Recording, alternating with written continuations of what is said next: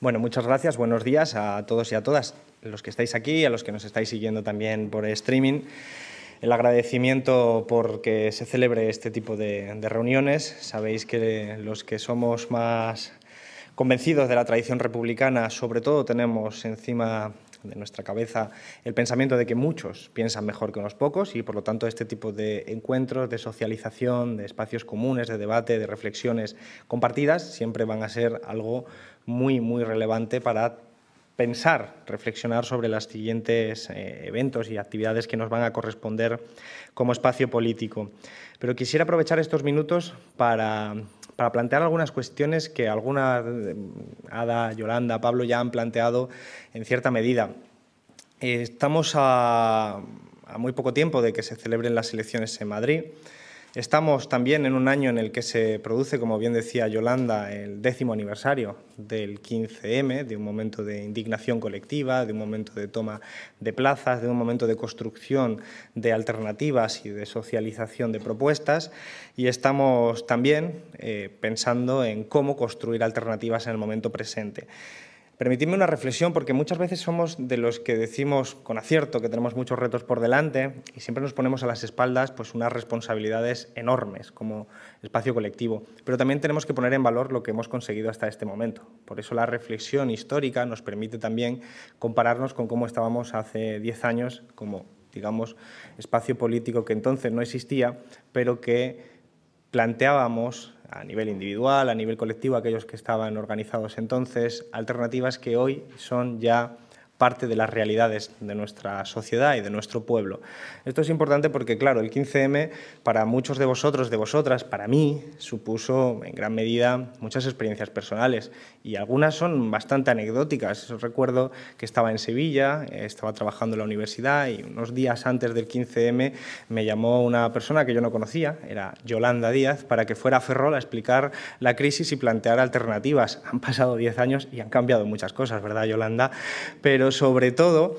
representó el 15M la necesidad colectiva de pensar en alternativas, porque lo que había era efectivamente una indignación, había una manifestación, una expresión de que no gustaba lo que estaba sucediendo, que no gustaba las consecuencias de la crisis y que no gustaba la gestión de la crisis y que había alternativas. De hecho, los que teníamos la, la fortuna de haber estudiado economía y en aquellos tiempos donde empezamos todos como sociedad a aprender conceptos que hasta entonces parecían ciencia oscura, la prima de riesgo, la deuda pública, etcétera, eh, nos encontrábamos ante la, tesitura de construir alternativas y proporcionar espacios y horizontes de esperanza a nuestra gente, a la gente que estaba sufriendo. Y yo creo que en gran medida nosotros somos eh, herederos de ese deseo de construir alternativas, pero también somos ejecutores de esas propias alternativas porque hemos podido, diez años después, decir que aquello que entonces eran deseos y propuestas hoy son realidades. Es decir, la gestión de la crisis hace 10 años contra la que nos levantamos en las plazas ya no existe. Hoy lo que existe es una gestión de una crisis que desgraciadamente nos azota otra vez a nuestra sociedad y a nuestro pueblo, pero que se gestiona de una manera diferente precisamente gracias a nosotros, a este espacio político que después de muchos retos, de muchos obstáculos, de muchos adversarios, de muchas eh, dificultades, hemos conseguido poner en marcha un escudo social encabezado naturalmente por nuestro vicepresidente y nuestra ministra de Trabajo, Pablo Iglesias y Yolanda Díaz, que ha consistido en proteger a la gente que más lo necesitaba, a nuestra gente, a la gente de nuestros barrios, a nuestros vecinos, a nuestros familiares, frente a una adversidad que podía haber sido ya definitiva después de dos crisis en, en esta década que ha transcurrido. Yo creo que debemos estar orgullosos de ese trabajo. Lo decía Ada haciendo referencia al Ayuntamiento de Barcelona, lo ha dicho Yolanda, lo ha dicho Pablo en referencia al trabajo en el Gobierno. Debemos estar orgullosos de lo que se está conquistando. Por supuesto que faltan muchas cosas, pero a veces también necesitamos ser capaces de reconocer nuestros propios aciertos colectivos porque evidentemente merece la pena. Este es un espacio político confluencia de muchas tradiciones políticas. En este espacio político, tanto de la gente activa, de los que participamos en las reuniones, como de la gente que se siente identificada con este espacio político, hay de todo. Hay gente que, que luchó por la democracia frente a la dictadura en los años 70, hay gente que construyó organizaciones en los años 80, hay gente que viene del movimiento obrero, otra gente viene del movimiento ecologista, otra gente viene del movimiento feminista,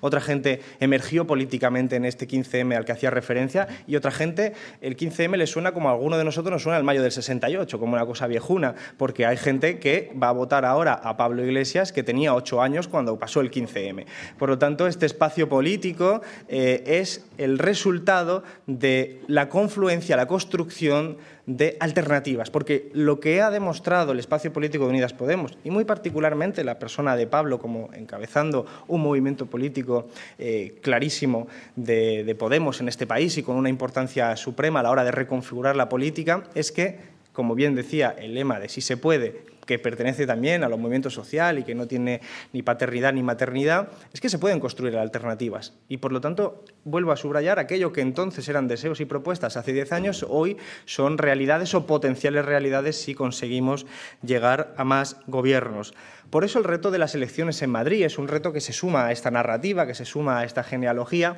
y que tiene que ver con una ola reaccionaria internacional que tiene una punta de lanza en Madrid,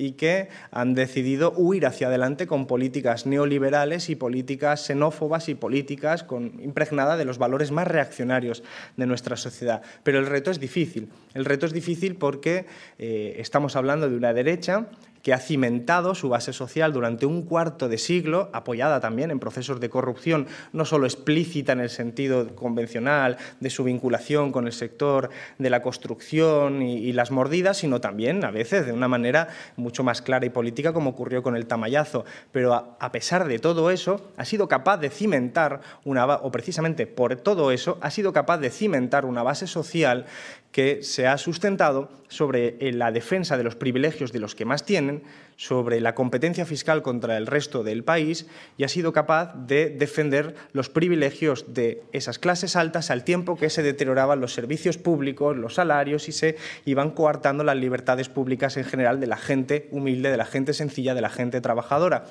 Estamos ahora mismo ante una oportunidad de cambiar todo eso. Y por lo tanto yo creo que tenemos que ser conscientes del reto que ello supone. Plantear otra política distinta, como hemos hecho en el Gobierno de España,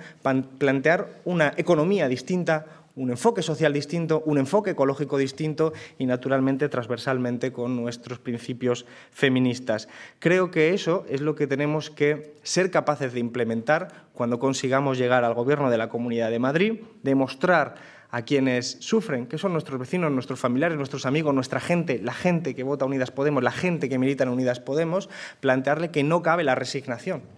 que como se ha demostrado en esta década, se pueden conseguir las cosas si efectivamente esas cosas se hacen bien. Porque queremos un país cohesionado y no dividido por políticas neoliberales, porque queremos un país, como decía Yolanda, con bases económicas y sostenibles adecuadas a un país desarrollado que pueda proporcionar servicios públicos de calidad a quien lo necesita y no queremos apostar por la vía neoliberal y reaccionaria de quienes encabezan a la derecha en Madrid. Y por eso creo que hay que agradecer a los compañeros y compañeras de Madrid de la candidatura pues todo el esfuerzo y el trabajo que están haciendo ya, que están haciendo ya antes de empezar la campaña electoral, porque van a tener todo nuestro, nuestro apoyo. Quiero desear el mejor acierto posible a nuestros debates, naturalmente, pero sobre todo en un día como hoy, de respaldo y de apoyo a la candidatura de Madrid, al compañero Pablo.